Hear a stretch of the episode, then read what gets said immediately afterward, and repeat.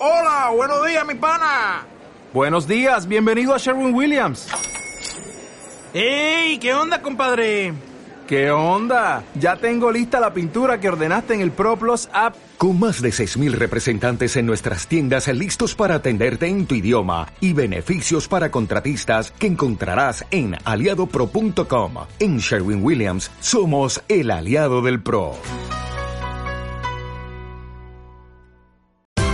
Esto es una producción de Mindalia Televisión y Mindalia Radio, audiovisuales sin ánimo de lucro de mindalia.com, para aportar conocimiento y crear conciencia. Mindalia.com, la primera red social de ayuda altruista a través del pensamiento.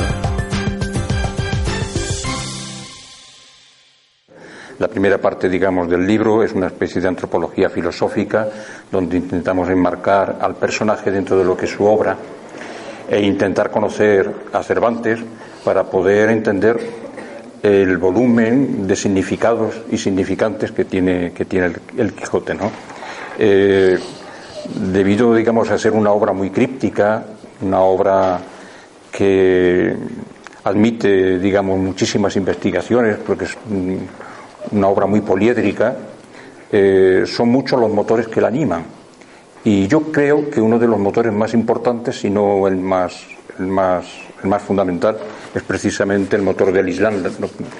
Eh, creo que además el Quijote es la celebración del gran siglo de oro, eh, que supone, digamos, el fracaso de, o el final, digamos, de la cultura andalusí, de Al-Ándalus, ¿no? con el fenómeno morisco. Y Cervantes, dentro de esa circunscripción, eh, va a celebrar como gran amante, digamos, de, las letras en, esta obra única, genial, mestiza, intercultural, eh, una de las grandes fiestas de, la conciencia, de, de, la mística y del amor, sin lugar a dudas, ¿no? Mm, es muy importante contextualizar al personaje dentro de lo que es su obra, si no difícilmente se, puede, se puede entender. Mm, en Córdoba, por fortuna, tenemos el archivo de protocolos, donde existe la, documentación más abundante sobre Cervantes y la familia de Cervantes. Sin conocer en profundidad la familia de Cervantes es muy difícil poder ubicar al autor del Quijote. Eh, quiero daros algunos datos pues, para que de alguna forma conozcáis un poco la dimensión de esta obra porque eh, en esta publicación solamente hay escasamente unas 400 páginas. Esto es un trabajo de más de 2.000 de páginas. Hubo que hacerse una síntesis, casi digamos cortar y pegar. Yo no estoy contento con el trabajo que se hizo, porque creo que se mutiló en gran parte, digamos, el trabajo en sí. Pero el esfuerzo de investigación fueron 17 años, investigando a ambos lados del estrecho para poder intentar documentar de la manera más fehaciente posible pues eh, la tesis que se trabaja dentro de, esta obra. Eh, deciros que, al final mm, tuve muchos problemas para poder leer la obra, porque el que me dirigía la obra, el profesor que me la dirigía, resultó ser del Opus Dei, con lo cual mm, con él ya se hemos topado amigo Sancho, eh, nunca mejor dicho además, y, y ya digo al final, bueno, pues decidí publicarlo, porque era un trabajo de tantísimos años, un trabajo de tal envergadura, no encontré, digamos, ninguna editorial que se atreviera con una, publicación tan, tan densa y tan, y tan vasta. Estamos hablando de que eran cuatro volúmenes de, cinco, de, de 500. Y entonces al final se hizo una especie de pequeña síntesis, que es lo que os ofrecemos con esta publicación.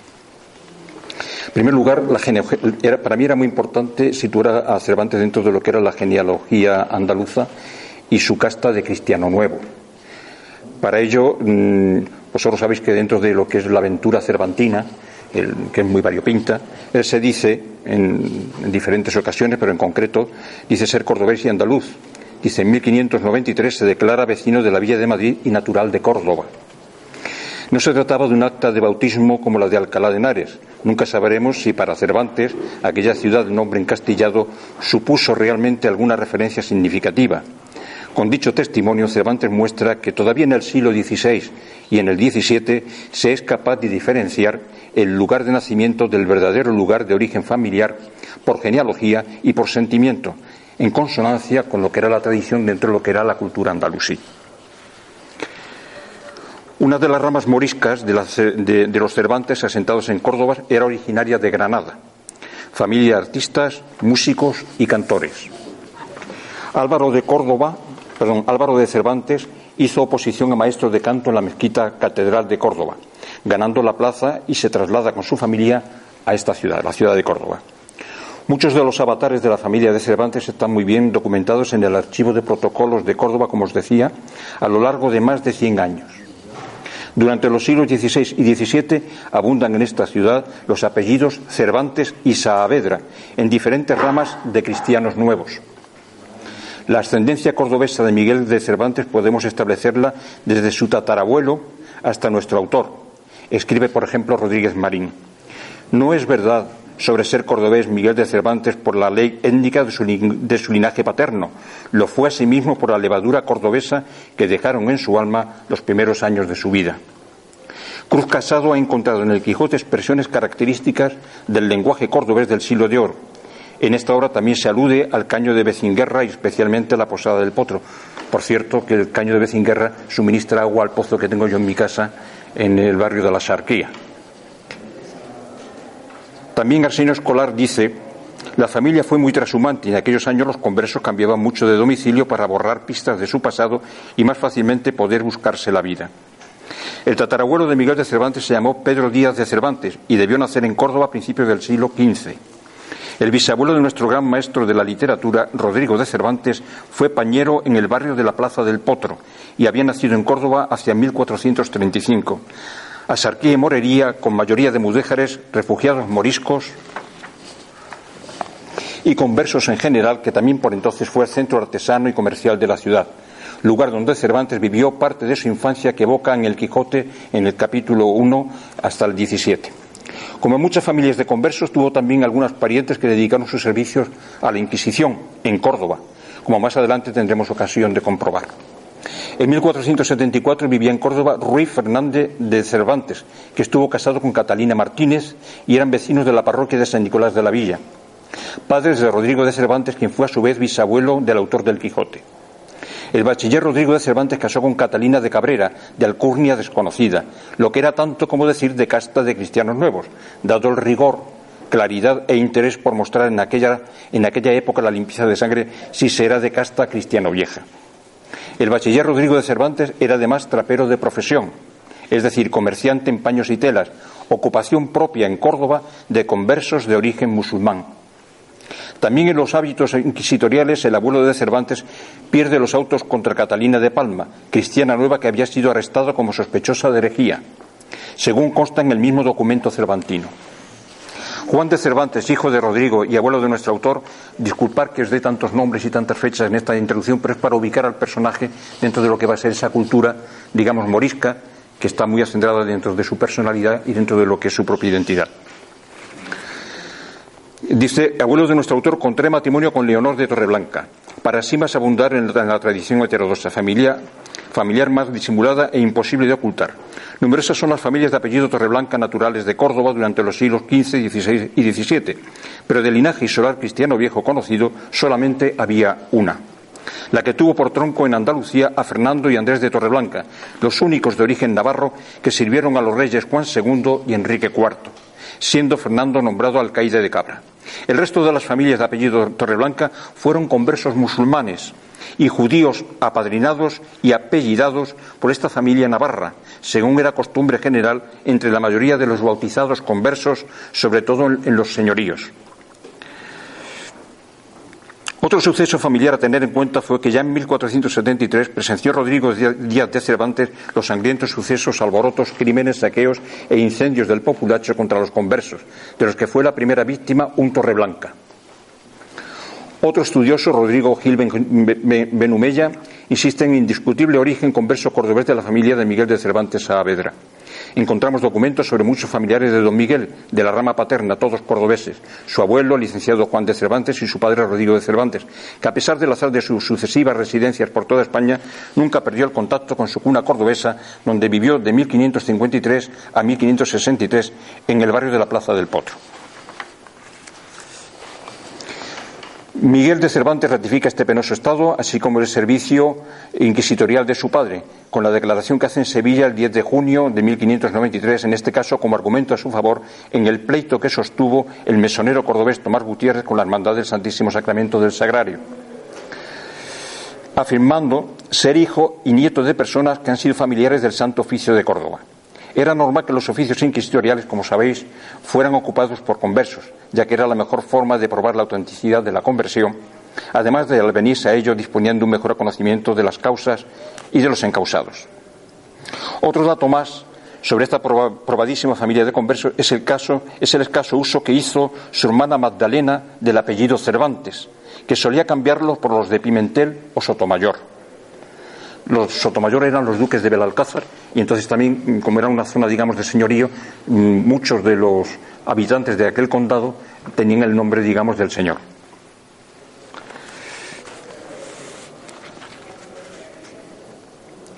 Hasta su nombre, ¿por qué Saavedra si su madre era Leonor Cortinas?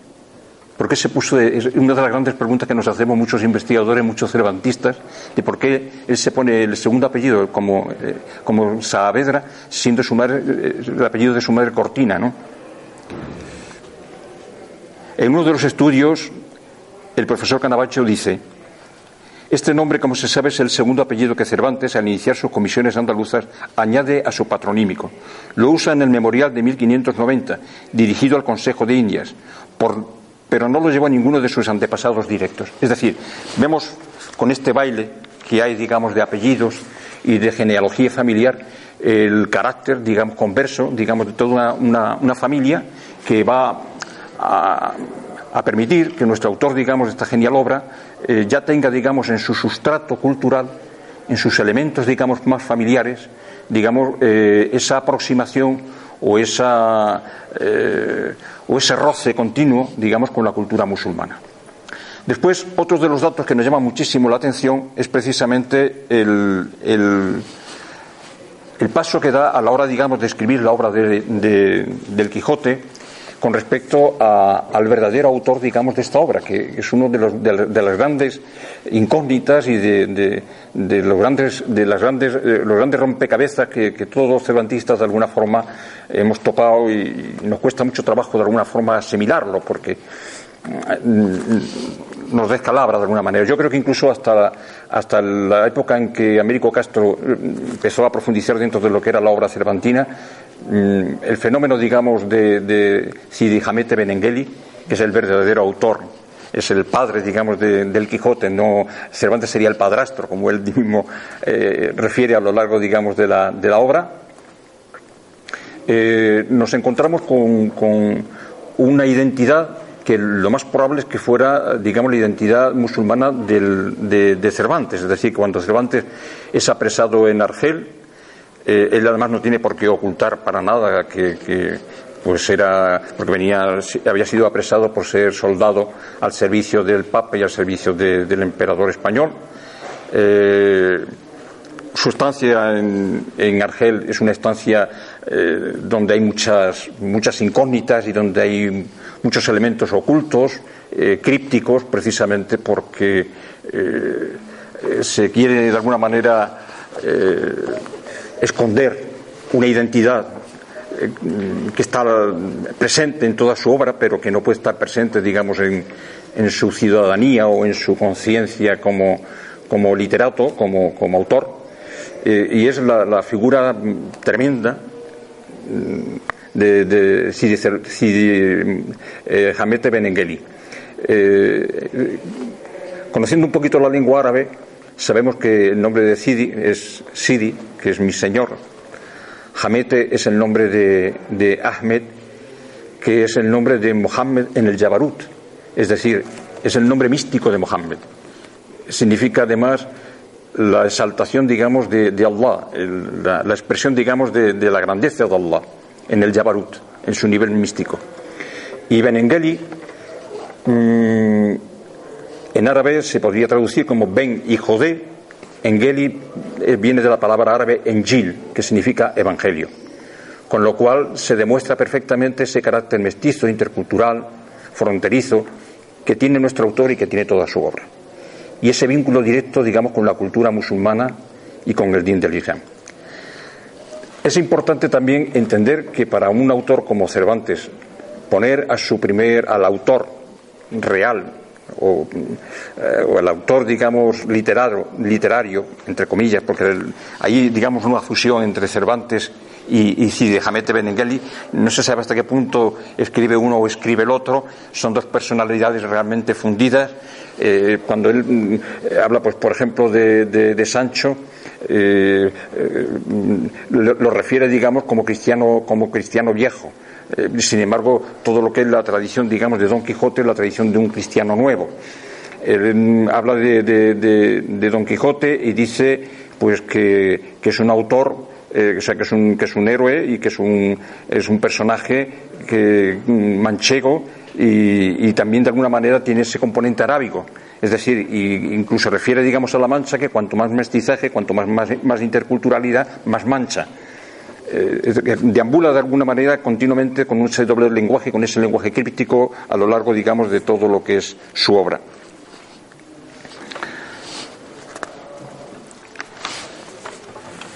Somos muchos los que entendemos que con ese, con ese fundamento que él tenía, porque además mm, él nace en el 1547, eh, justamente el mismo, el mismo año que, sale, digamos, la primera norma sobre la limpieza de sangre, lo cual, digamos, es un acontecimiento que a él le va a vertebrar a lo largo de toda su, vida, de toda su, su infancia, juventud, pubertad, etcétera. Estamos viendo también en Córdoba eh, que todo ese, en esa época los hijos de cristianos nuevos no podían acceder a ningún tipo de escuelas. Hasta que no llegan los jesuitas a la ciudad de Córdoba, toda la educación se, se eh, la tenían, era propiedad, digamos, de los dominicos y solamente la podían eh, verter a los cristianos viejos, es decir, aquellos que había que tenían certeza de ser cristianos viejos, con lo cual en Córdoba quien dice en Córdoba dice en el resto de Andalucía, eran muy pocos los que podían acceder al conocimiento, muy pocos los que podían acceder a la cultura, dado que la inmensa mayoría de la población eran todos cristianos nuevos.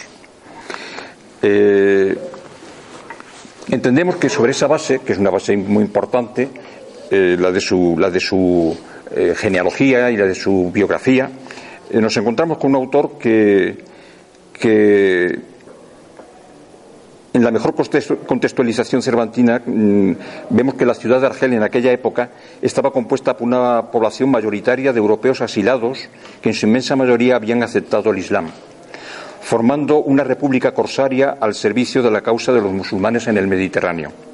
Solo fijaros que en aquella época la única manera que tenían la gente humilde y la gente Mm, que no tenían, eh, digamos, título nobiliario, que no descendían, digamos, de, de, ningún, de ninguna hidalguía, eh, de poder de alguna forma prosperar, era pasarse al, al corso pasarse al mundo musulmán, donde en el mundo musulmán dependía, digamos, de tu capacidad, dependía de, de, tus valores, dependía de tu, de tu esfuerzo, de tu trabajo, de tu, de tu bien hacer, pues así podías prosperar, dado que no, no había, digamos, un, eh, no condicionaba la sangre, es decir, no era un elemento eh, definitivo.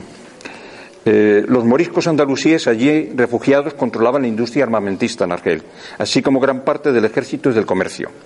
En Argel Cervantes debió sentirse como pez en el agua. No hay nada que indique un cautiverio atormentado, todo lo contrario. Los mismos Sola y de la Peña, que eran frailes, que estaban autorizados para vivir allí en Argel, para poder de alguna manera eh, liberar eh, a base de eh, cantidades económicas, digamos, algunos de los cautivos, Dice en Argel, dice la comprensión del mundo de los renegados por parte de Cervantes es absoluta. Incluso sin menoscabo de su razón puede haber comunicación y hasta confianza con dicho mundo. Cervantes había conocido la frontera y aunque pudiera haber sido fingida, había sido fingido un aislamiento total y un viril estoicismo, como bien señala Sola y de la Peña, no salían indemnes de la aventura, eran sospechosos, como dijera el marqués de Mondejar. El ejemplo de la intervención de Maltrapillo, musulmán de Murcia, allí refugiado, es una lección de convivencia en la línea de aquel diálogo del gallardo español, en donde el protagonista también se llama Saavedra, aunque por precaución, sin duda, no ponga en sus labios opiniones de interculturalidad tan sospechosas como dice, por ejemplo, Guzmán. Dice, tu Mahoma, Ali, te guarde. Y dice Ali Mucel, tu Cristo vaya contigo. Esas son afirmaciones, claro, Estamos hablando en una época donde el sufismo eh, prácticamente es el motor que existe como, como capacidad para, para animar lo que fue el desarrollo del mundo musulmán tanto en los países musulmanes como fuera de los países musulmanes. Hoy, claro, el sufismo queda muy lejos, ¿no? Estamos hablando, por ejemplo, que en aquel momento la escuela Shadili creó diferentes táricas que eran el hervidero de todo lo que era la cultura musulmana eh, dentro del mundo musulmán y también en, determinadas zonas de África, sobre todo, eh, donde las táricas pues, fueron islamizando territorios impresionantes, sobre todo de, la zona, digamos, de, subsahariana. Encontramos, por ejemplo, Senegal y otros países de la zona que fueron totalmente islamizados a través del sufismo. Bueno, pues Cervantes topa con todo esto. Y entonces, dentro de, lo que va a ser su experiencia, eh, se encuentra con un universo que no tiene nada que ver con el universo del que él procedía. Es un universo nada dogmático, es un universo totalmente abierto, es un universo eh, donde la convivencia, incluso aunque no aceptaras el Islam, eh, era factible dentro de aquella sociedad que se establecía en el Mediterráneo musulmán y todo aquello fue también un caldo de cultivo que yo estoy convencido que le permitió acercarse, digamos, a la cultura musulmana eh, de una manera franca, de una manera directa. Parece ser que también adquirió un conocimiento porque hay bastantes datos, pasa que algunos de ellos los vierto en, este, en esta publicación, otros están dentro de lo que es la tesis, donde se dice que llegó a tener un conocimiento de la lengua árabe importante, muy importante. Entonces ese conocimiento de la lengua árabe, pues por ejemplo, le acercó a la Siria Tantar, que venía, en una tradición que venía también dentro de lo que era la cultura musulmana andalusí y que se encontró igualmente allí que son cantares de gesta o narraciones o poemas de gesta que, son de alguna manera eh, un paralelismo, siguen un paralelismo muy próximo con lo que es el Quijote y con lo que es toda la tradición, digamos, de los caballeros eh, dentro de lo que es la cultura occidental. Dice, hay que subrayar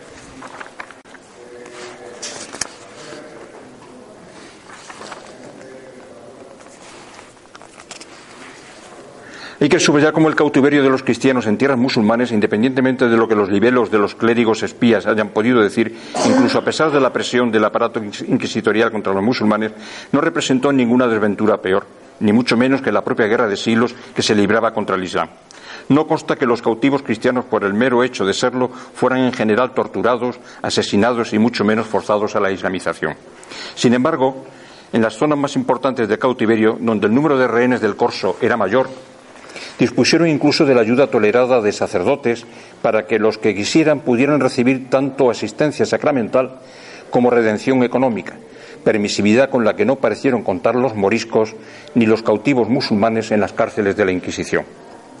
En este sentido, nos sorprende que un estudioso cervantista conservador, como es Alberto Sánchez, reconozca como válida e inatacable la afirmación de Alonso, Zamora Vicente, que discrimina en positivo cómo el cautiverio fue el hecho primordial que separa la vida de Cervantes en dos mitades diferentes imponiendo la transformación de sus ideales y creencias e influyendo en la creación poética de su obra. Probablemente el reencuentro con la tradición del Islam que le propició aquel cautiverio en Argel colaboró a la felicidad de su ser creativo, reconoce este autor, que la asimilación de la cultura musulmana por Cervantes no procede de los cinco años de esclavitud en Argel, puesto que ya estaba impregnado de ella a través de la propia cultura materna y española, completamente híbrida y mestiza o aljamiada y mudéjar, si se, si se prefieren las denominaciones de tradición medieval. De todas formas, no debiera resultar extraño que Cervantes se hubiera reconocido musulmán en Argel, sobre todo debido a su proverbial aceptación de la interculturalidad y el mestizaje que continuamente reflejará en su vida y en sus escritos. al seguir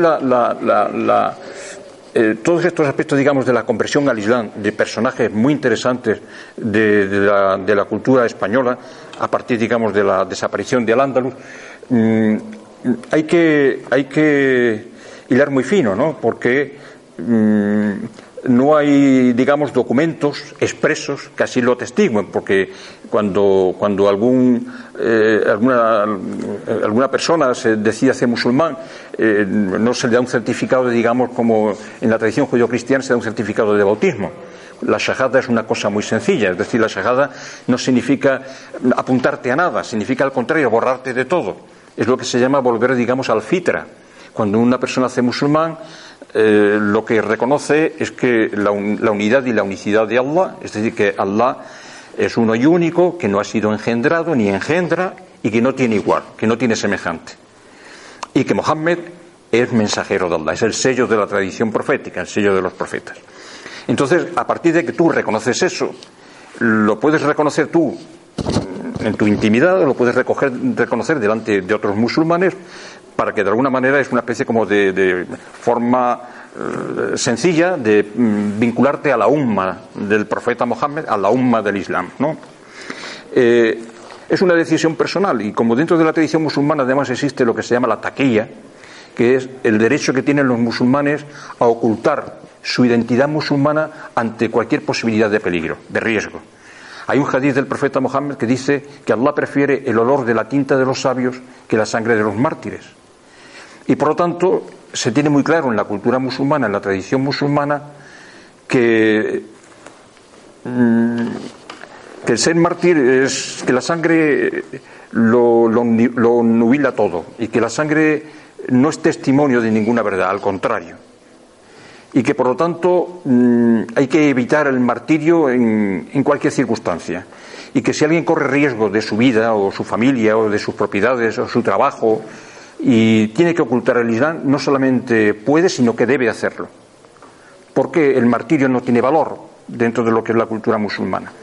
¿Quién lo diría con lo que está pasando últimamente, con el Estado Islámico, etcétera, etcétera, ¿no? Pero vamos, todas estas cosas tienen más que ver, digamos, con la colonización y la descolonización de las potencias occidentales sobre el mundo musulmán que realmente con el Islam, ¿no? Eh, en ese sentido, eh, el, musulmán, mm, el mismo Quijote dice muchas veces, eh, dice Cervantes, que es preferible eh, ser eh, mentiroso mm, que, que, de alguna manera te puede abrigar tu vida por decir la verdad te puedas convertir digamos en un problema mm, para ti y para los demás.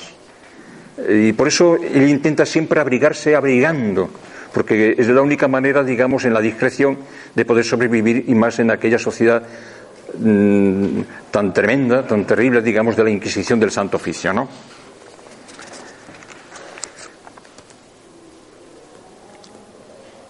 Además, son muchos los que han avanzado incluso a tientas como Eisenberg, Canavallo y otros señalan señalados investigadores cervantistas han llegado a conclusiones parecidas. Y aunque siguen los vacíos y las inmensas lagunas respecto al conocimiento de su vida en Argel, en el último trabajo en torno a dicho cautiverio que lleva a cabo Eisenberg, subraya que lo, expuesto, que lo expuesto documental o literariamente corresponde únicamente a lo que Cervantes permitió que llegara a nuestro conocimiento. Este olvido y pérdida de documentos, ahora insuperable, parece ser totalmente voluntario y por ello nos parece muy significativo. Las circunstancias de su cautiverio no debieron resultar tan ingratas, a pesar de los intentos de evasión que se cuentan, ya que jamás juró olvidar su estancia en Argel, todo lo contrario.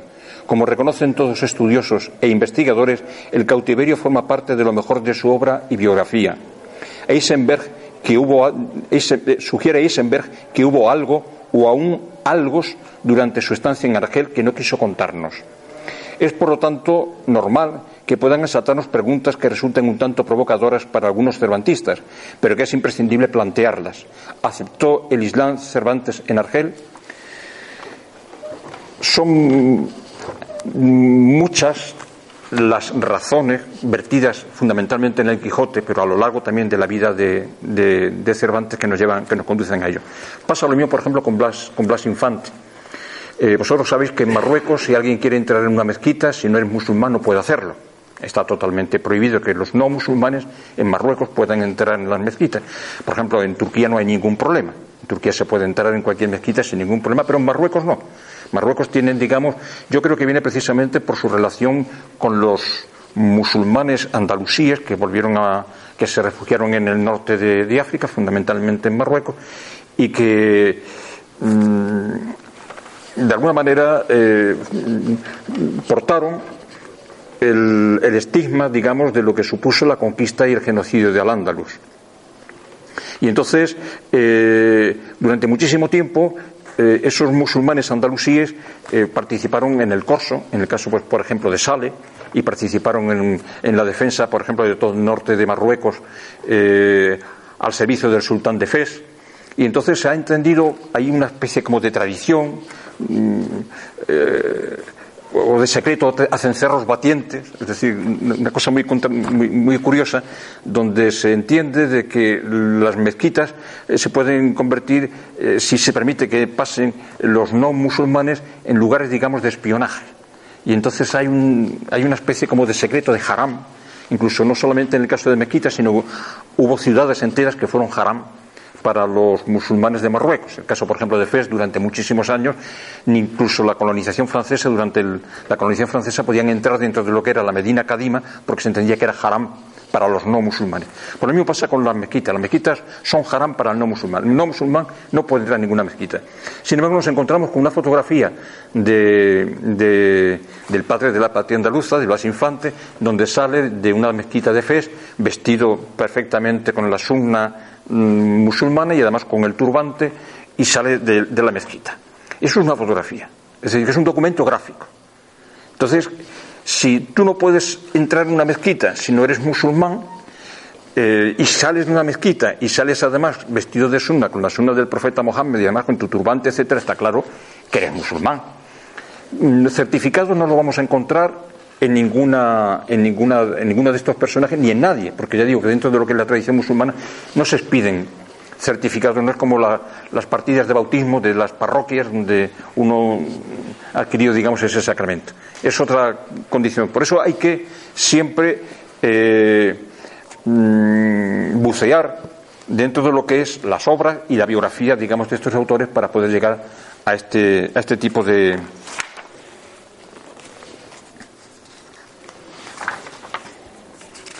Bueno, yo creo que porque son, es media hora. Sí, porque es que es, muchísimo. Estamos hablando de un, de un, trabajo muy denso y entonces yo creo que es mejor que vosotros preguntéis y, si, y a partir de ahí pues podamos ir. Pregunto si también hay un pequeño discurso porque han leído tu libro. Uh -huh. Con nosotros, Sánchez de Amoraga, gracias. ¿Tienes algo que decir sobre este discurso en este libro? Eh, varias cosas. Eh, yo, en primer lugar, eh, no, no conocía personalmente al autor, sí conocía su obra. sí recomiendo, hay por ahí un libro, es un, del año, desde el año 5, es, por lo tanto no es una presentación de un libro, pero yo sí les recomiendo la lectura si les interesa acaso estos temas, eh, porque está trabajado con un aparato crítico, con una bibliografía importante, es el resultado de muchos años. Es un excelente trabajo editorial y además un gran trabajo que también el profesor Medina ha hecho en, esta obra. Naturalmente, como toda obra, pues todo es, eh, digamos, hasta discutible, ¿no? Claro pues eh, yo muchas cosas, pues personalmente, pues sí, creo que ha hecho un gran, un análisis muy profundo, ha buscado las fuentes de Américo Castro y muchos de los seguidores, otras, por ejemplo, las de Sánchez y otros grupos, pues ni los menciona. Es decir, es un trabajo lleno de, de la pasión, con que yo creo que los que están en la sala han visto que defiende y plantea su, tesis. Y eso también se refleja en el libro. Mm, Cervantes es no ya su fin, sino es del Islam. ¿Qué sabemos? Es decir, el que es, eh, islámico lo es en el corazón, como muy bien ha indicado el profesor eh, un cristiano escribe un certificado porque tiene una tradición griega, latina, romana, de la ley, y dice yo soy. Un musulmán dirá yo, no tiene ese verbo. No soy, es otra cosa distinta. Es un estado mucho más anímico, tal vez, eh, no sé si. Totalmente, totalmente, de acuerdo. Con lo cual, un cristiano tiene que certificar Un muslim no certifica que él es, lo es en el corazón y ya está. Como tampoco la concepción de, de Dios no es exactamente la misma, la de un Dios cristiano, que en definitiva cuando un cristiano piensa en su Dios, ¿en quién estamos pensando? Todos pensamos en un adulto, señor, varón, de 60 años o con barba. Nadie se lo piensa en una jovencita 14 añera, ¿verdad? Es decir, ¿en quién estamos pensando? Estamos pensando en Zeus. Los cristianos, cuando piensan en Dios, la imagen, naturalmente no es, pero es, es es Pater, Júpiter, es Zeus, pero eso, Allah no es así, no es ese concepto, no es. Como mucho, algún algo tendría que ver con el Tao, pero tampoco es eso exactamente. No responde a esa misma. Con lo cual, intentar traspasar cultura, concepciones, incluso la lengua de un, de un mundo occidental, europeo, cristiano, etcétera, a un mundo islámico, pues es muy complicado, muy complicado. El caso concreto de Cervantes, yo creo que ha dicho una palabra clara y clave, es mestizo. Pero es que todos los españoles somos mestizos. ¿Qué español no es cristiano, musulmán, judeo, fenicio, romano y hasta, hasta americano de las bases de Torrejón, si le viene al caso. ¿Qué, ¿Qué, español no es mestizo? Todos somos mestizos. Y naturalmente yo creo que también Cervantes lo era. Cervantes, sus apellidos que él utiliza son gallegos, los que él utiliza. Pero era gallego, era cordobés también de las familias. Andalucía está llena de gallegos, hoy día todavía mucha gente lleva apellidos gallegos, La Mancha, etc. Eh, Don Quijote era cristiano nuevo, no lo sé. Yo soy descendiente de Don Quijote, parece una botada, ¿verdad? Hay una vieja leyenda en Argamasilla de Alba, un Rodrigo de Pacheco, que conocerá la historia, el que él va allí con Cervantes a las contribuciones, medio intenta ligarse a Ana, la, y al Pacheco no le gusta lo más mínimo ese recaudador de contribuciones y lo mete en una pequeña bodega, a modo de que todavía en la Argamasilla de Alba la enseña. Hay toda una tradición, hay un cuadro que viene el trasunto de Don Quijote, que lo conoce todo el pueblo, de este tal Rodrigo Pacheco. Era un hidalgo, pero hasta qué punto también los hidalgos tenían o no tenían sangre nueva o vieja. Aquí hasta los reyes españoles, los reyes de Castilla tenían sangre mora, los reyes de Navarra tenían sangre mora. Es decir, mmm, todos somos. Sancho VII está casado con una, una cordobesa, el último rey de la dinastía Jimena, Sancho Jimena. Su mujer, Sancha, es una cordobesa, es la hija de... Todos somos así. ¿Hasta qué punto esto responde? Pues no lo sé, yo no lo sé. Eh, lo que sí es cierto es que eh, eh, es una magnífica obra, mezcla, él lo describe muy bien en el libro, el Quijote es una mezcla de lo que realmente es, se puede decir, el alma española, que es esa mezcla, que es ese mestizaje, que es que, por un lado, parece que el labrador es el cristiano viejo, y él plantea que el hidalgo es el cristiano nuevo. En definitiva, es un trampantojo toda la historia que él yo creo que lo ha analizado muy bien en ese libro. Yo recomiendo a todos los que están presentes en la sala, si es que les interesa estos temas, que, lo, que, que se hagan con el libro, que lo encuentren, que lo analicen, que lo vean con detalle. Bueno, pues lo discutan, lo digan sí, de acuerdo o no estoy de acuerdo. Eso, eso enriquece el discurso y, y que se animen a ello. Muchas gracias. Ciertamente lo que decía, lo que decía el compañero, eh, por ejemplo, el Islam es que no tiene nada que ver con lo que en este momento tenemos. Eh, la imagen que se da, realmente nunca se ha dado una buena imagen occidente, digamos, de lo que es el Islam y la cultura musulmana, pero ciertamente en este momento es especialmente perniciosa. De todas maneras, el Islam, como bien decía eh, nuestro amigo, mm, podríamos resumirlo de alguna forma, y sobre todo el Islam del siglo XVI-XVII, que es el Islam, digamos, de la escuela Sadili, eh, con el poema este Divin al árabe, cuando dice: Mi corazón ha sido capaz de revestir todas las formas. Es pasto para las gacelas y convento para los monjes, templo para los ídolos y caaba para los peregrinos, las tablas de la Torá y el libro del Corán. Mi creencia es la del amor, y allí donde se encamine la caravana del amor, allí van mi corazón y mi fe. Ese es el Islam. Y por lo tanto, el Islam es o es mestizaje o no es el Islam.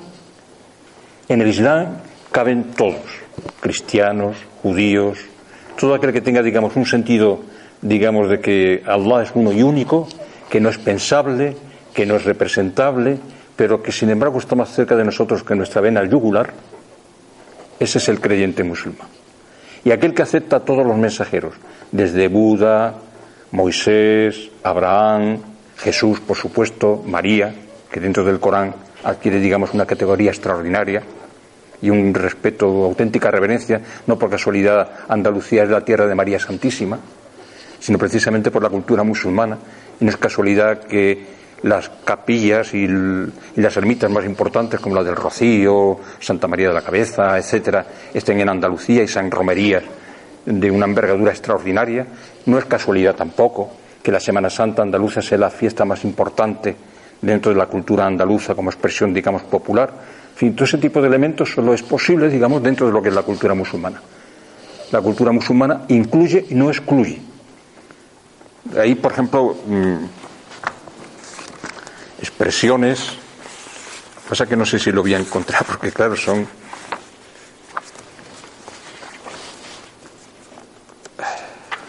Bueno, vamos a seguir.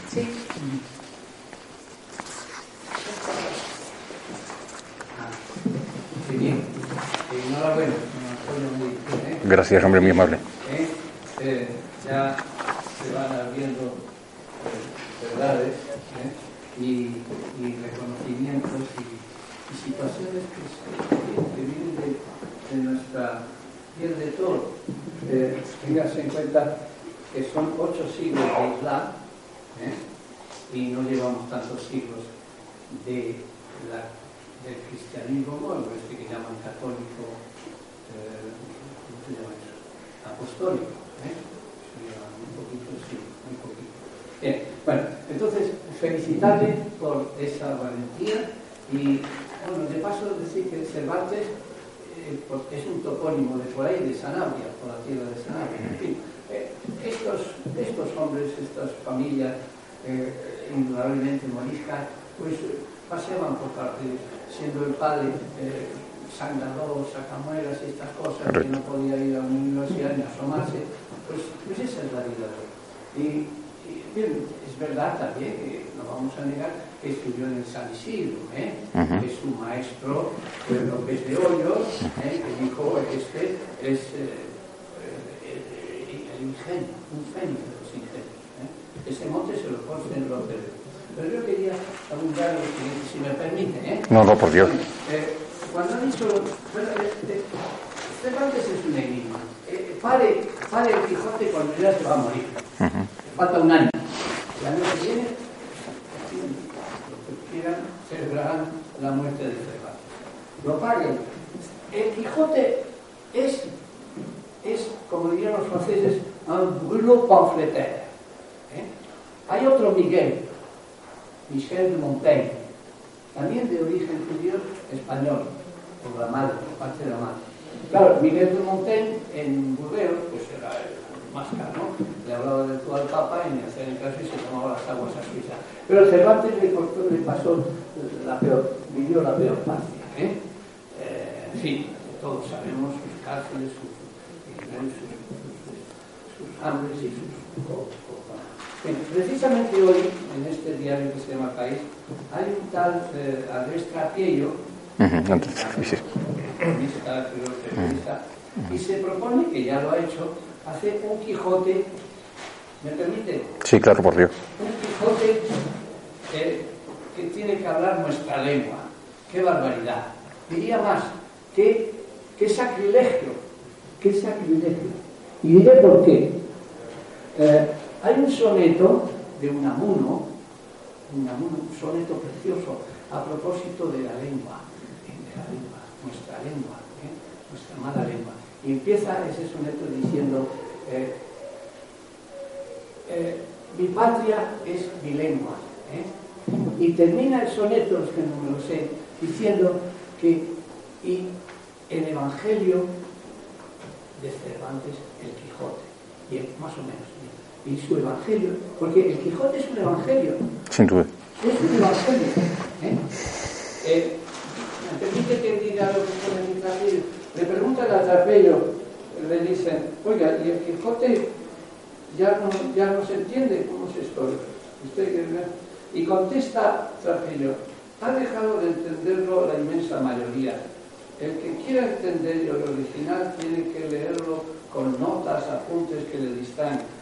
He tratado de resolver el Quijote al habla de donde salió. Es una novela hablada había pasado de ser escuchada. Más adelante dice, por ejemplo, se traduce lanza en astillero. Bueno, pues todo esto, bueno, no se atreve. Dice, cuando le preguntan por la lanza de Dice, nadie sabe lo que es un astillero en este sentido, dice referencia Cervantes. ¿Para qué eh, poner un perchero, en poner un trastero, en poner eh, una cosa embotada, enlumbrada, oxidada, yo olvidarme? Pero en fin, pero no, no. Dice, no, yo lo dejo porque las doce palabras primeras del Quijote son como, como el Partenón. Y, y yo le apuntaré por qué. Esto lo estudió un hermano mío Yankee, nacido en Madrid, pero que está por ahí. Eh, nada más empezar, el Quijote dice, dice, ¿cómo empieza? ¿Cómo empieza el Quijote? En un lugar de la mano. Lugar. Lugar. Lugar son los locus de Aristóteles. Las asignaturas de Aristóteles son cinco. De la mancha. La mancha no es la mancha. La mancha es la religión. ¿eh? La primera, los impresores, cuando imprimen la primera hoja, porque había copistas, no había imprenta, le llaman la mancha. ¿eh? Los, los eh, pintores eh, flamencos que pintaban por Andalucía, por Jaén, por Córdoba, el altar primero hay un fresco, y eso lo llaman también mancha. Bien. De cuyo nombre no quiero, no quiero no dice no, no me acuerdo. No quiero. ¿Por qué dice que no quiero? Porque él es, él, lo mismo que Montaigne, lo mismo que muchos que se educaron en el San Isidro, son anteriores al concilio de Trento, el concilio más largo de la Iglesia y que nos puso a todos mirando cuánto queda. ¿Eh? apunte eso. ¿eh? Usted ha hecho teología, he visto por su biografía, ha hecho comillas, ha hecho pontificia, mm. Salamanca, o sea, sabe, me, me, sigue, ¿no? Sí, perfectamente, ¿Eh? lo Sería muy largo de mm. no quiero acordarme. ¿eh? Y, y, esa lanza en astillero es, es Jesús, es el martirio, una lanza en astillero. Mm. Bueno, podemos seguir más tarde, no quiero abusar. No, no, por Dios. Ah, una cosa, lo de Siria Ahmed Penigeli, que incluso Sancho a veces se equivoca, dice, oiga, ¿y qué es ese de la berenjena? Berenjena, sí. ¿Qué es eso de la berenjena que dice usted que se ha encontrado el libro? Y le dice, Sancho, nada, nada de berenjena. Y es que hay un dicho que porque si usted transcribe el, autor, es lo que, lo que dice Sidi Ahmed Beningeli, lo que quiere decir es, voy a decir una truculencia, pero está ahí, porque Cervantes es también un humorista, es el de las novelas y de muchas obras que fracasaron. Si deja, si consciente, tú mete berenjena. Y cada, cada capítulo, del, cada, cada frase del Quijote es una berenjena. Es una berenjena contra la iglesia. ¿eh? Contra, es lo que estoy diciendo, es en serio. Contra la iglesia. Sí, sí. ¿Eh? Es como los, los, los, los, artistas en la comedia, cuando no, cuando no se, cuando se pierden y no se olvidan del papel, meten morcillas. ¿eh? Bueno, pues entonces eh, eh, Cervantes lo que mete son berenjenas. La berenjena ya sabe cómo es, ¿no? Además son de Alcázar. Bueno, luego, luego seguimos. Sobre todo son de color berenjena. Vamos a ver, por aquí. Sidi Ahmed Ben Jelly. Sidi Ahmed Ben Jelly. Correcto. Bueno, primero agradecer al, al historiador Antonio Medina su, su, conferencia y sus interesantes tesis. Eh, yo no soy especialista en historia, pero le quería preguntar lo siguiente. En el año 1609 creo que Felipe III expulsa a los moriscos. Creo que Cervantes a esa fecha vive. Entonces, eh, no, no, sería sospechoso de, del morisco Cervantes, porque yo creo que no fue expulsado. Quería preguntarle eh, cómo se explica este hecho. Sí, porque el tema de... Nada, por Dios. El tema de los moriscos es un tema, digamos, eh, muy curioso, muy, muy particular, ¿no? O sea, hay un, edicto de expulsión que son fundamentalmente de los moriscos que han tenido una reciente conversión una reciente conversión, digamos, como cristianos nuevos, son los más, los más recientes. A lo largo de lo que es la, península ibérica hay un proceso, digamos, de cristianización que es llevado a cabo por la, por la orden del Cister, o sea, primero por la orden del Cluny y luego después por la orden del Cister. Es decir, el proyecto español es un proyecto francés, como todo el mundo sabe. Eh, cuando se desmembra el Imperio Romano de Occidente, nos encontramos con que hay dos corrientes una que intenta de alguna manera volver a, a, revitalizarlo, volver a refundarlo, y otra que por el contrario lo que intenta es que cada una de, la, de, las culturas, de los pueblos que han sido víctimas de la colonización romana puedan asumir, recuperar de nuevo su protagonismo histórico. Entonces, cuando se dice que en el año, en el año eh, 800, eh, en 812 y cuando con la supuesta llegada de Musa ibn Nusair y de Tariq ibn Ziyad a la península ibérica que llegan árabes y que llegan bereberes y que son musulmanes y que, y que son gente vestida, digamos, a, de acuerdo con la suna del profeta, etcétera, etcétera. Bueno, pues nada, todo esto no, es cierto, es decir, todo esto es una, es una historia inventada, muy posterior, y además es un cuento que tiene sus orígenes, digamos, en Egipto, y que después, después le viene bien, digamos, a, a esa conquista, digamos, eh, cristiana o esa refundación del imperio romano de Occidente a través, digamos, de la espada y el altar es decir, a través del papado de Roma y del, del emperador, Carolin, del emperador carolingio. Eh, y entonces aquí lo que se produce, digamos, es una guerra, un enfrentamiento entre lo que es la tradición trinitaria y la tradición unitaria. Los unitarios eran arrianos, nestorianos, monofisitas, monotelitas, priscilianistas, etcétera, etcétera. Era, el, el, unitarismo siempre ha sido muy diverso, muy diverso. Pero al final terminó, de alguna manera, madurando dentro de lo que es la metodología unitaria del Islam. Entonces, todos los pueblos que eran de tradición unitaria, como es desde la cultura iraniana eh, o irania, hasta lo que va a ser, pues, por ejemplo, eh, eh, la cultura mesopotámica, la cultura fenicia, la cultura judeo-palestina, lo que va a ser la cultura arábiga, en general, y, en parte también todo lo que es norte de, África, que son tradiciones unitarias, eh, van a converger dentro de lo que es el Islam. De ahí viene que, por ejemplo, la palabra Allah está emparentada con el Ilú asiro-babilónico, eh, o con también el Ilú de los fenicios de Ugarit, o por ejemplo con el Elim, también que se, se, se practica en zonas de Irak, con amplias poblaciones de la zona de Irak, o por ejemplo con el Elohim de la cultura judía, dentro de lo que es la tradición bíblica. Vosotros sabéis que está la fuente eloísta, la fuente yavista y la fuente sacerdotal. Entonces, dentro de esa fuente eloísta, que es la fuente, digamos, más antigua, está presente, digamos. Es y Allah no se puede traducir por Dios. Dios, como también conocemos, viene de la misma raíz que Deus Dei, que es la misma raíz que Dies Diei, que significa luz. Para un musulmán, luz es al-nur, es una acción de Allah. Pero Allah no es Dios. Allah no puede ser pensado, no puede ser un concepto. De hecho, en la cultura árabo-musulmana no existe el verbo ser. Y como no existe el verbo ser, no se puede pensar, no se pueden establecer conceptos, no se puede hacer metafísica, no se puede elaborar la razón. Es decir, en, en la cultura musulmana no podría haber existido eso que nosotros llamamos el renacimiento.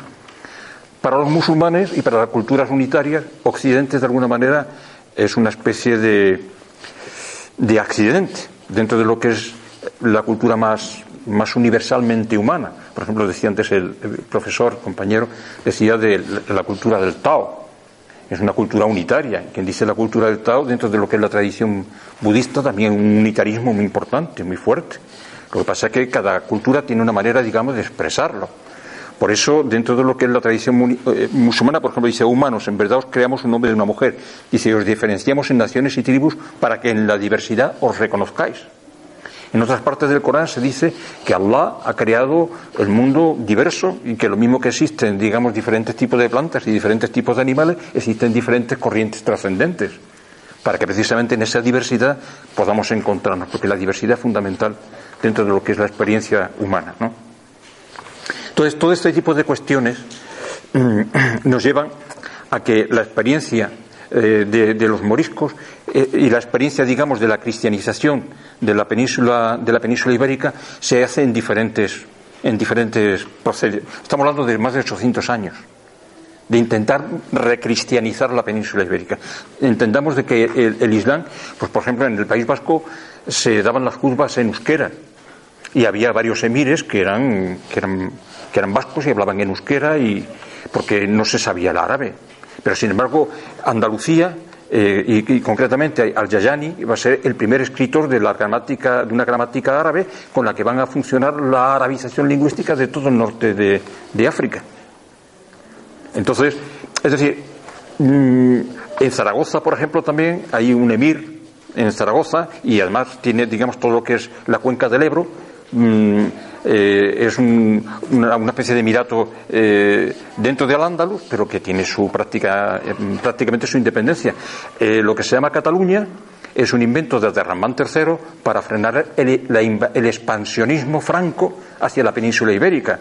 Entonces, mm, coge el catalán, es una mezcla entre lo que es los préstamos de la lengua valenciano-aragonesa, eh, eh, el sustrato de la lengua valenciana aragonesa con los préstamos de la lengua doc, del Languedoc. Y en esa mezcla sale el catalán, pero Cataluña es un invento del califa de Ramán III precisamente para frenar, digamos, ese proceso de, acercamiento y se inventa el condado de Cataluña, que anteriormente era lo que se llamaba la marca franca o la marca hispánica. Marca franca y marca hispánica era dependiendo de que, desde qué lado tú lo veías, ¿no? Es decir, el, el proyecto, digamos, español es un proyecto, digamos, francés y de ahí viene de que lo que va a ser la cornisa cantábrica y lo que va a ser la experiencia de Santiago, todo lo que es el camino de Santiago, etcétera, va a estar sembrado precisamente de monasterios, primero del Cluny y luego después del Cister, que son los que van a ir poco a poco, digamos. Entonces, los primeros que son que van a cristianizar van a ser los, los, los los mudéjares, los llamados mudéjares. Y luego después, con la conquista de Granada, surge el fenómeno, digamos, morisco, entonces, dentro de, lo que es la familia de Cervantes, no son, salvo una rama, el resto no son moriscos, sino que son mudéjares. Entonces, precisamente por eso es por lo que no hay, digamos, esa presión en concreto con respecto a Cervantes. Pero, sin embargo, como es cristiano nuevo, no le permiten ir a las Indias, no le dan, digamos, plaza en las Indias, no le dan, digamos, oficio en la India cuando él lo solicita. ¿Por qué? Porque es sucio de sangre. Huele a tiznao.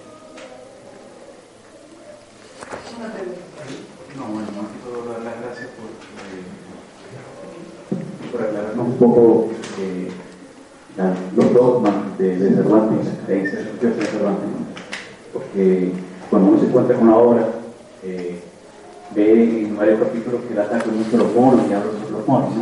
Eso no te imaginas. Y segundo, que eh, hay una etapa, por lo menos en mi caso, que uno se encuentra con la obra de Cervantes con el Quijote a primera obligado, después, ¿no? te obligan a estudiarlo, no entenderlo a, primera, cuando estás en el, colegio, en el bachillerato, luego te consigues una forma, como esto del artículo de la lengua, de descubrirlo, redescubrir, redescubrirlo eh, de otra manera, ¿no? Y yo lo empecé a descubrir fue primero, primero leyendo en voz recuperar esa, esa lectura en voz alta, porque se confunde mucho el idioma con la lengua, ¿no? Una cosa son las lenguas de Babel, los idiomas de Babel, otra cosa es la lengua hablada, los libros de la lengua, ¿no? Entonces, se supone que los rasos los saedos hablaban en voz alta y los versos homéricos. De esa manera los niños entendían más. Entonces, creo que una de las formas sería leer el Quijote en voz alta, para, más o menos entenderlo mejor y seguirlo mejor. Eso es verdad. Fijaros con respecto al tema de los moriscos, porque Cervantes, claro, tiene que hacer. Eh,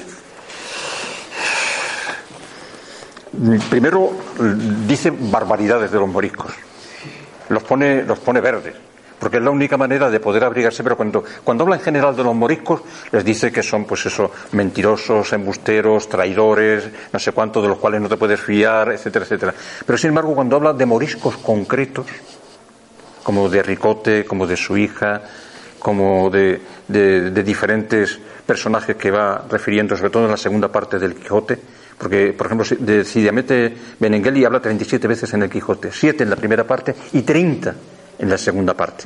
Estamos hablando de que en el 1609, cuando la expulsión de los moriscos, está también el fenómeno, por ejemplo, de, los plumbios, documentos plumbios del Sacromonte. Bueno, pues él hace de alguna manera algo parecido. Cuando se refiere a los moriscos, tiene que seguir lo que son las normas que, se, que, estipula, digamos, la, la corona y, y, que estipula la Inquisición y que se estipula, digamos, dentro de. para evitar el marxinismo, la opinión y para evitar también la Inquisición, lógicamente. Pero luego cuando se refieren a personas concretas, dice maravillas de ellos. Fijaros que ese doble lenguaje es muy importante. Cuando habla, por ejemplo, de Cidijamete Benengeli, dice igualmente, mm, busca, después de haber condenado, digamos, a los moriscos, haber dicho barbaridades, dice que se llama un verdadero autor. Y lo, lo ensalza. Es decir, es ese doble lenguaje necesario para poder sobrevivir en unas circunstancias tan duras, tan difíciles, ¿no? Tan especiales. Sí, quería preguntarle sobre el de la conferencia, si nos puede explicar un poquito eh, por qué se hizo sufrir, pero sobre todo en qué. Ah, es que, es que hay tres años que estoy viendo la obra de Sandra Rabat, de Argentina, y al final salen las danzas estas que bailan alrededor de sí. Y claro, me, chocó, tampoco la segunda parte del Quijote estoy por ahí. Y como en este título, en realidad se nos podría aclarar un poquito. Pues fíjate, hay una cosa que es. Eh, dentro de lo que es el Quijote hace guiña. Un poco le pasa como al oráculo de Delfos, que ni afirmaba ni negaba nada, guiñaba el ojo. Entonces, una cosa así es lo que hace Cervantes. Es decir, por ejemplo, cuando habla de clavileño, el famoso viaje, digamos, de clavileño, de, bueno, pues está recordando el viaje del profeta Mohammed desde, la roca de, Jerusalén, desde la mezquita de la roca, ¿me entiende? En esa especie de, mm, que es una especie de mula y un burro, una cosa eh, extraña, desde el cual, al famoso Al-Burak, desde el cual, digamos, inicia su viaje místico. Esto mismo lo planta aquí. Cuando plasma, por ejemplo, el tema de, de la cueva de Montesinos, y habla, digamos, de ese, de, ese, de ese alcázar y de ese personaje con el que se encuentra, que es un personaje de iniciado, etcétera, etcétera.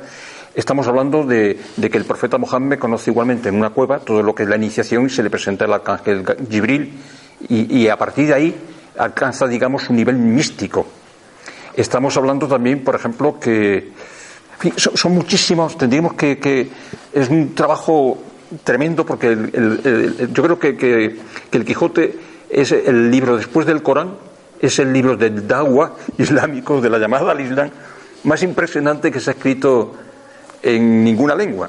Y, tenemos la fortuna de que sea en lengua castellana, claro, tampoco no es casualidad. Estamos hablando de que la cultura musulmana en la península ibérica, aquí en Al-Ándalus, eh, fue realmente algo extraordinario.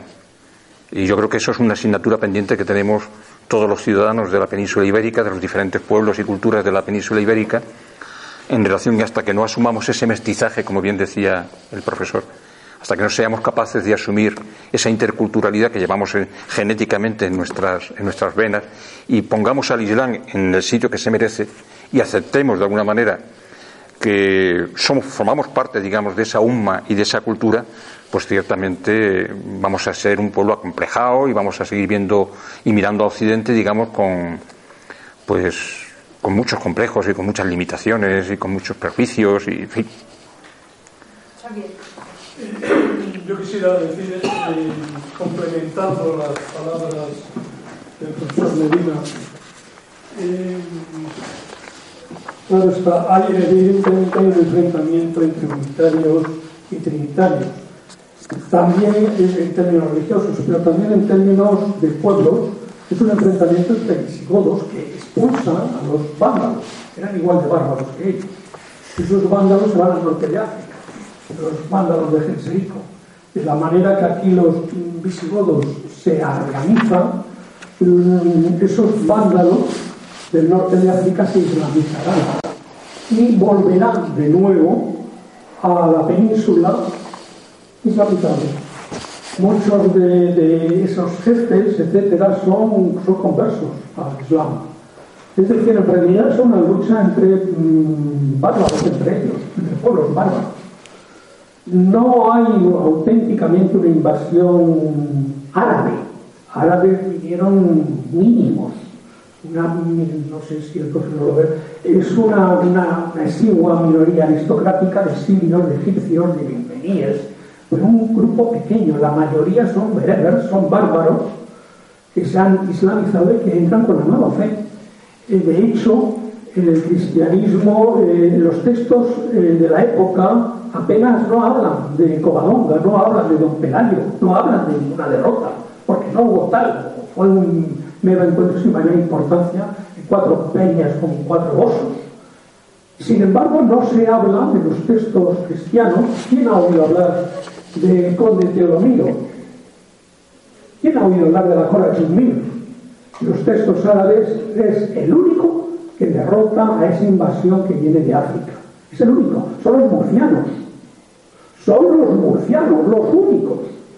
Y sin embargo la historia de España ni los menciona. ¿Por qué? Porque los reyes mm, que se los comían los osos, ¿no? de León todos esos, los reyes de Castilla, los reyes de León, en definitiva, la historia oficial de España empieza con Don Pelayo, no empieza con una población hispano-romana, como eran los murcianos, no empieza con una población de lo que queda en la mayoría de la población, lo que queda son una población ibero-romana, que se islamizan relativamente pronto, entre otras cosas por no pagar impuestos.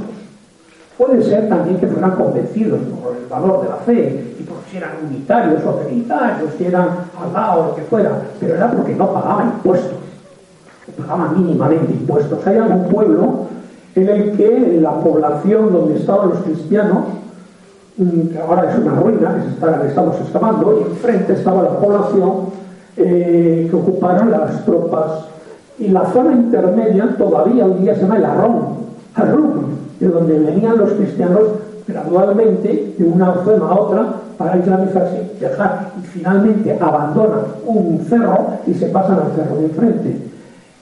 Esa es la misma población, es decir, la población española son los que se islamizan.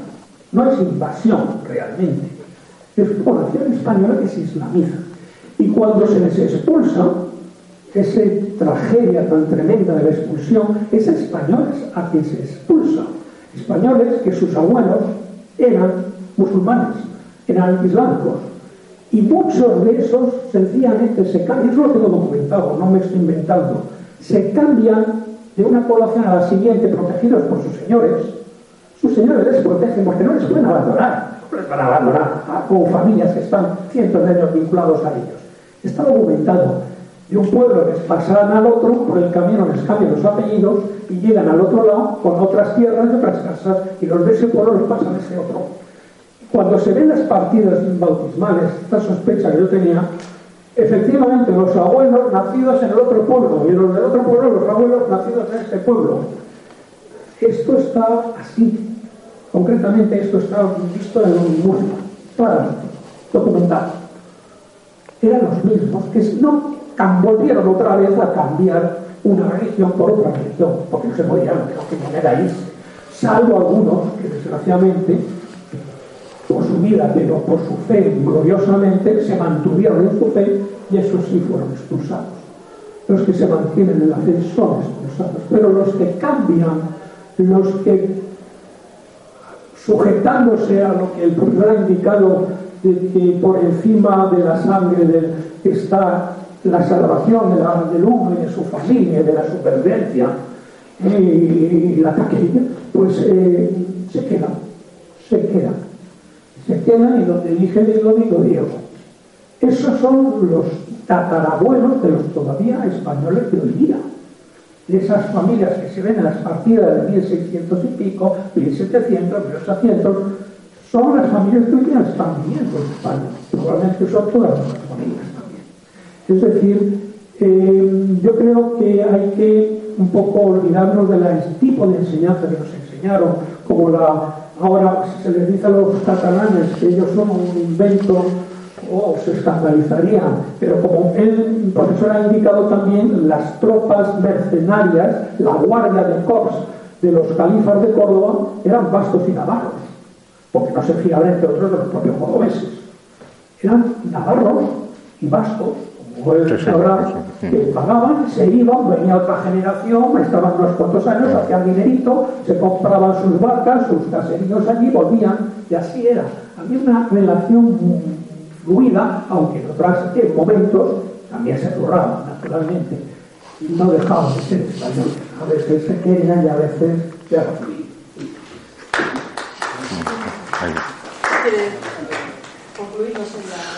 Bueno, sí, simplemente agradecerles a todos vuestra presencia y, bueno, deciros también que, abundando en lo que decía el compañero, eh, antes, digamos, de lo que va a ser la romanización, muy importante que entendamos también eh, que la cultura, digamos, mediterránea no era una cultura, digamos, grecolatina, sino que era una, una cultura bereber y maziga. Sobre, es decir, por ejemplo, en la península ibérica, la última lengua que queda prerromana, como todo el mundo sabe, que, además la utilizaron los jesuitas para intentar cristianizar en, el protectorado español eh, durante eh, su administración, eh, fundamentalmente los jesuitas, es a través del euskera. Porque el tamazight y el euskera son, es la misma familia lingüística, con pequeñas divergencias, muy pequeñas. Y esa misma lengua, la lengua bereber, o la lengua tamazight o imaziga, de los imazigan, de los bereberes, es la misma que se hablaba que, tenían, por ejemplo, eh, la cultura, digamos, prerromana en la península itálica, los etruscos. Y la misma que, se hablaba en, toda la zona, digamos, de Grecia, hasta que llegaron los griegos que venían de Asia y, forzaron que, tuvieran que subir para arriba. Y de ahí viene que los chechenos lo mantengan, digamos, porque tuvieron que refugiarse en las montañas. Y los, los romanos, pues no eran tampoco europeos, sino que eran también asiáticos que llegaron a la península del Lacio, establecieron allí contra los etruscos, y etcétera. ¿Qué quiere decir?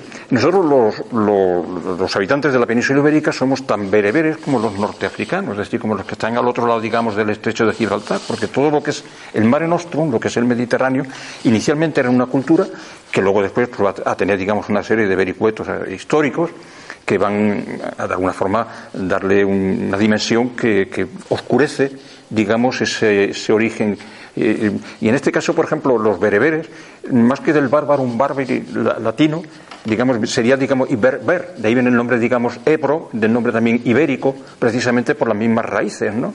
Entonces, toda esa tradición unitaria que, la hay ya anterior y está perfectamente documentada, antes incluso de lo que va a ser eh, la colonización romana, pues por ejemplo con, el expansionismo púnico cartaginés por todo el norte de África y también lo que es la península ibérica, mm, pues encontramos ya digamos ahí la presencia digamos muy consolidada de lo que era esa cultura anterior a la romanización.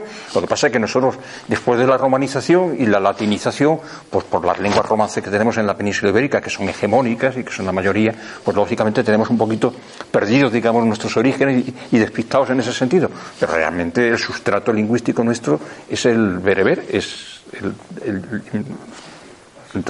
y, la cultura amazigh. Os lo he dicho, muchísimas gracias por todo.